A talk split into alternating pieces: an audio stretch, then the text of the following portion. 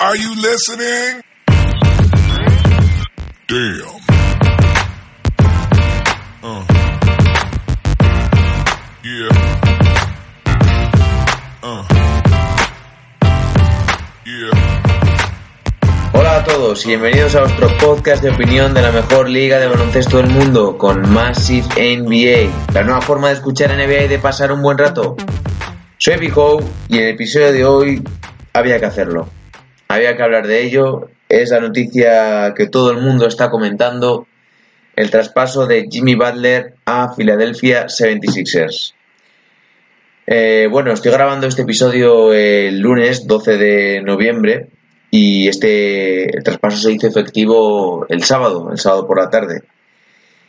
Eh, John Ball y yo estuvimos pensando realizar un, un vídeo instantáneo pero en ese momento pero decidimos dejar pasar un poco un día un día y medio reflexionar un poco sobre las consecuencias de este traspaso antes de comentar antes de comentar nada tener un poquito las ideas más claras. Y bueno tampoco ha venido mal la cosa porque entre la noche de ayer domingo y esta mañana hemos obtenido eh, varias noticias eh, según periodistas estadounidenses en las cuales se asegura que Carmelo Anthony también estaría, por lo que se comenta, muy cerca de abandonar eh, Houston Rockets. Y bueno, pues en el fondo, pues esperar un poco para el traspaso de, de Jimmy Balder nos ha venido bien para, para comentar ambas noticias y, y, daros nuestra opinión sobre, sobre el acontecido el día del sábado. Entonces, bueno, ponéis un poco cómodos que comenzamos enseguida.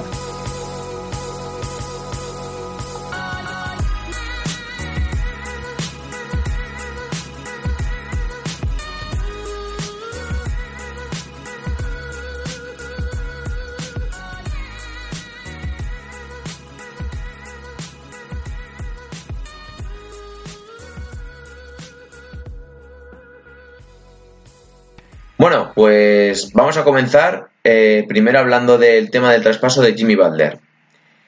Lo primero de todo, pues saber quiénes están involucrados en este traspaso. Philadelphia 76ers reciben a Jimmy Butler y Justin Patton. Por otra parte, Minnesota Timberwolves obtienen a Dario Saric, Robert Covington, Jared Bayless y una segunda ronda del draft del 2022. Y bueno, lo que todo el mundo se pregunta, ¿quién sale ganando en este traspaso? Mi opinión es que ambos equipos ganan en ganan aquí. ¿Por qué digo esto?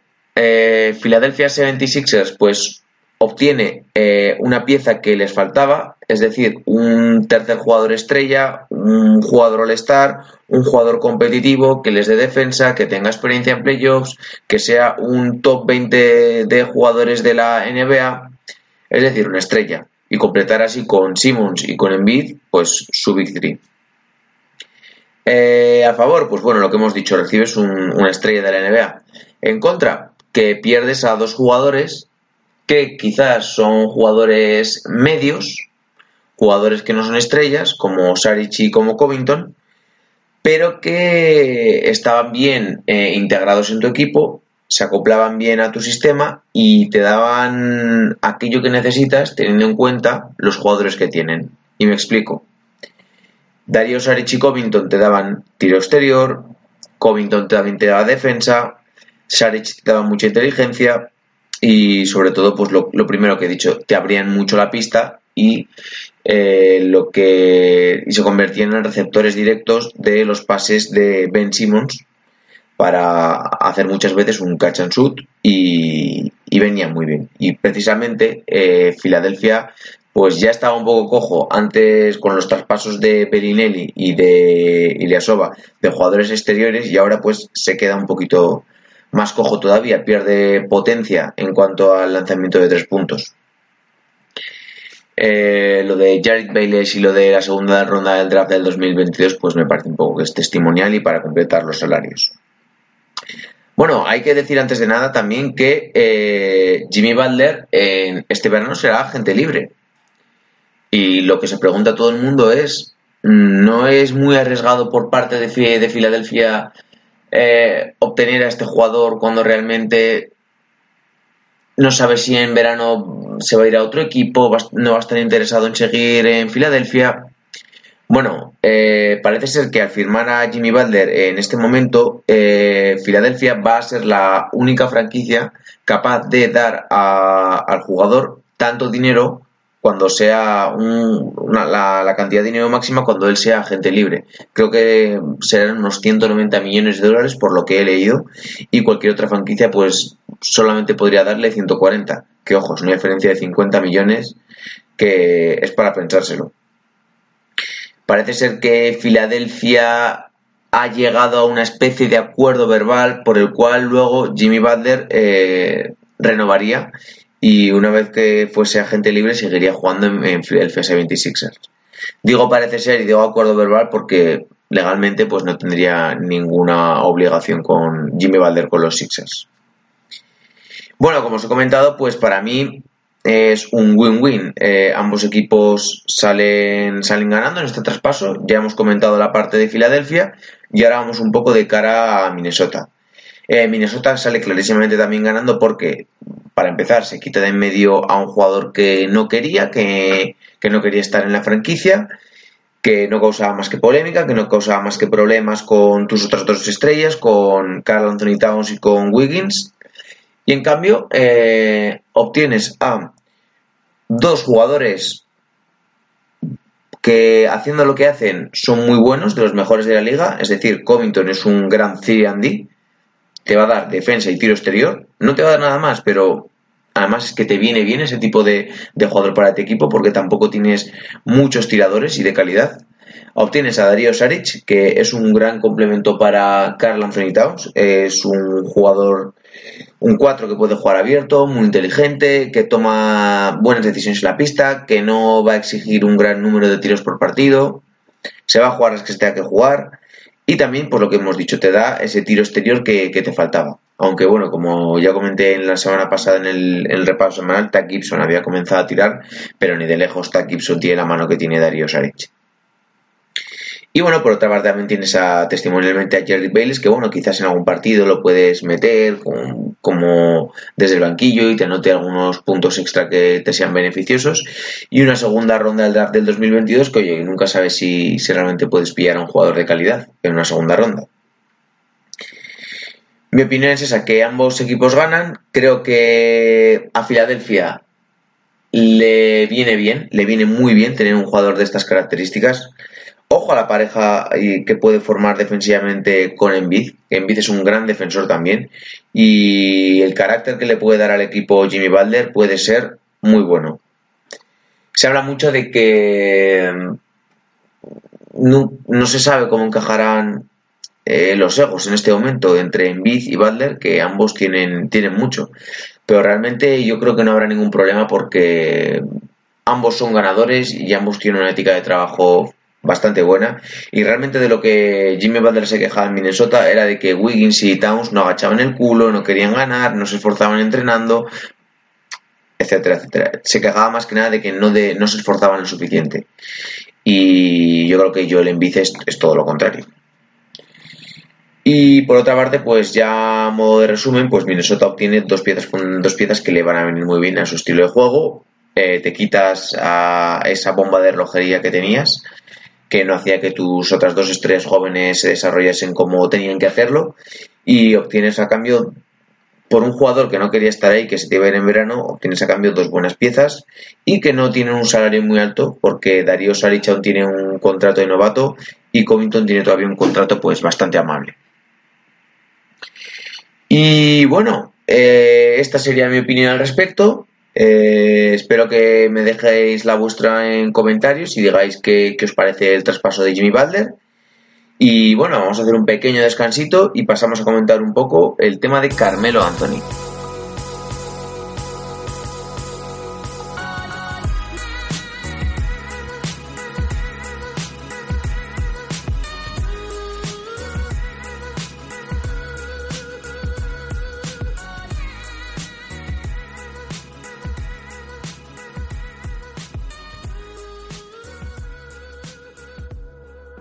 Bueno, chicos, pasamos a la segunda parte del podcast en la cual vamos a hablar del posible traspaso de Carmelo Anthony. Pero bueno, antes de nada, eh, se me había olvidado comentaros eh, respecto al tema de Jimmy Butler. Eh, parece ser, y no es de extrañar, que el Filadelfia todavía estaría interesada en realizar algún movimiento más. Es decir, estaría interesado en adquirir tiradores eh, a un precio razonable, con un salario bajo y gente que estuviera dispuesta a asumir su papel de tirador, porque realmente eh, les faltan aleros, les faltan escoltas, les falta gente que abra la pista. En el banquillo, pues ahora tienen a solamente a Muscala, eh, a Mer Johnson, Samet, Markel Fultz, que imagino que se volverá a ser suplente, y pues estarían buscando un traspaso. Se hablaba un poquito en las últimas horas de la posibilidad de que llegue a Filadelfia Kyle Korver.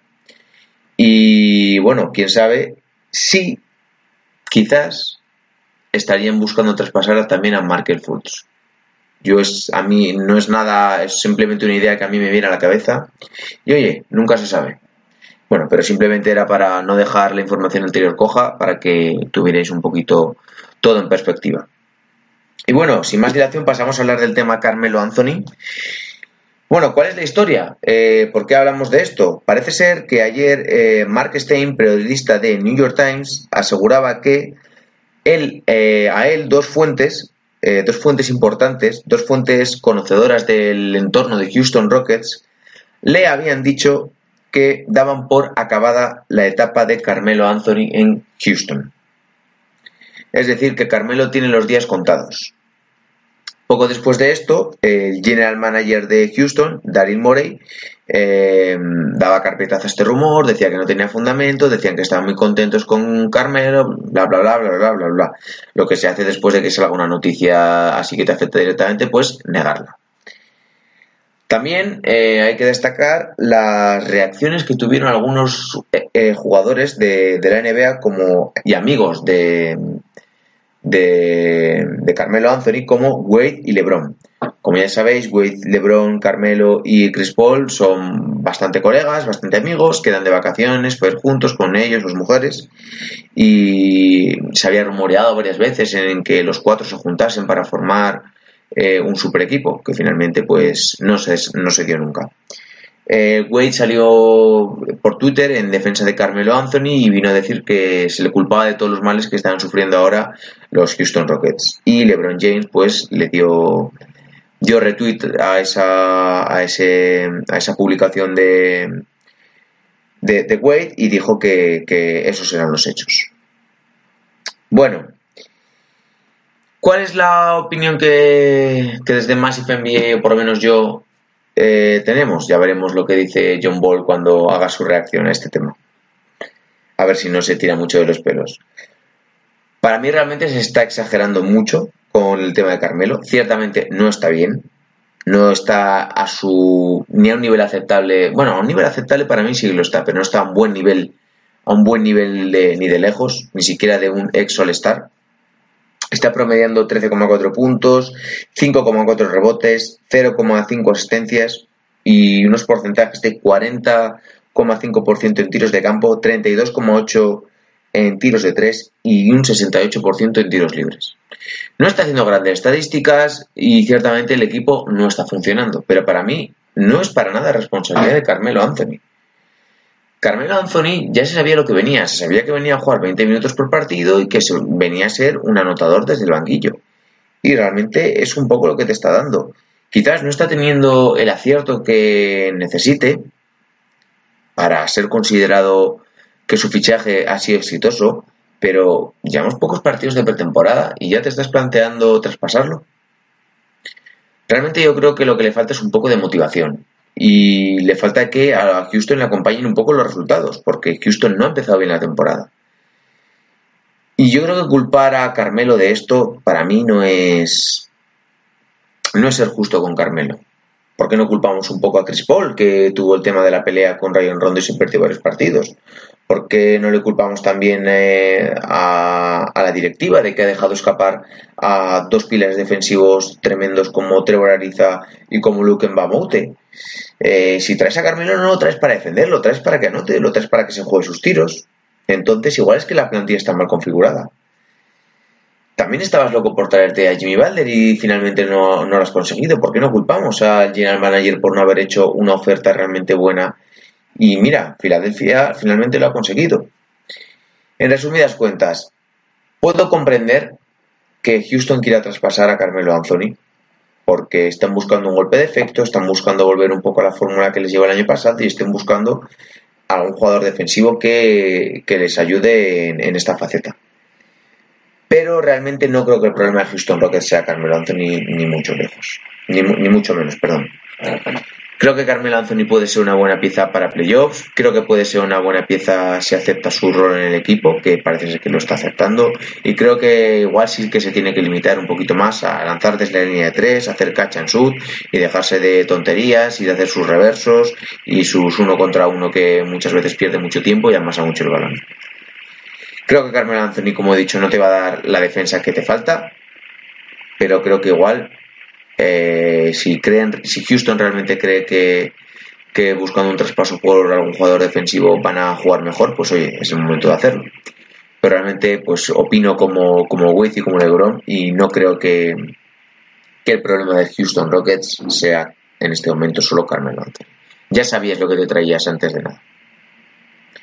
Y bueno, pues con esta pequeña reflexión eh, doy por finalizado el vídeo ha sido mucho más breve que en otras ocasiones. Simplemente quería comentaros estas dos noticias y daros nuestro punto de vista. Eh, seguramente John Ball hará a finales de esta semana o la semana que viene un vídeo sobre, perdón, un, un, podcast sobre ello, comentando un poco cuál es su, su impresión sobre lo acontecido y quién sabe si estará muy en desacuerdo con lo que yo acabo de decir o no. Y nada, eh, espero que os haya gustado el, eh, podcast, eh, espero que dejéis vuestra opinión sobre estos dos temas en la caja de comentarios. Y nada, se despide vosotros, como diría John Ball, vuestro hombre, Big Un saludo a todos.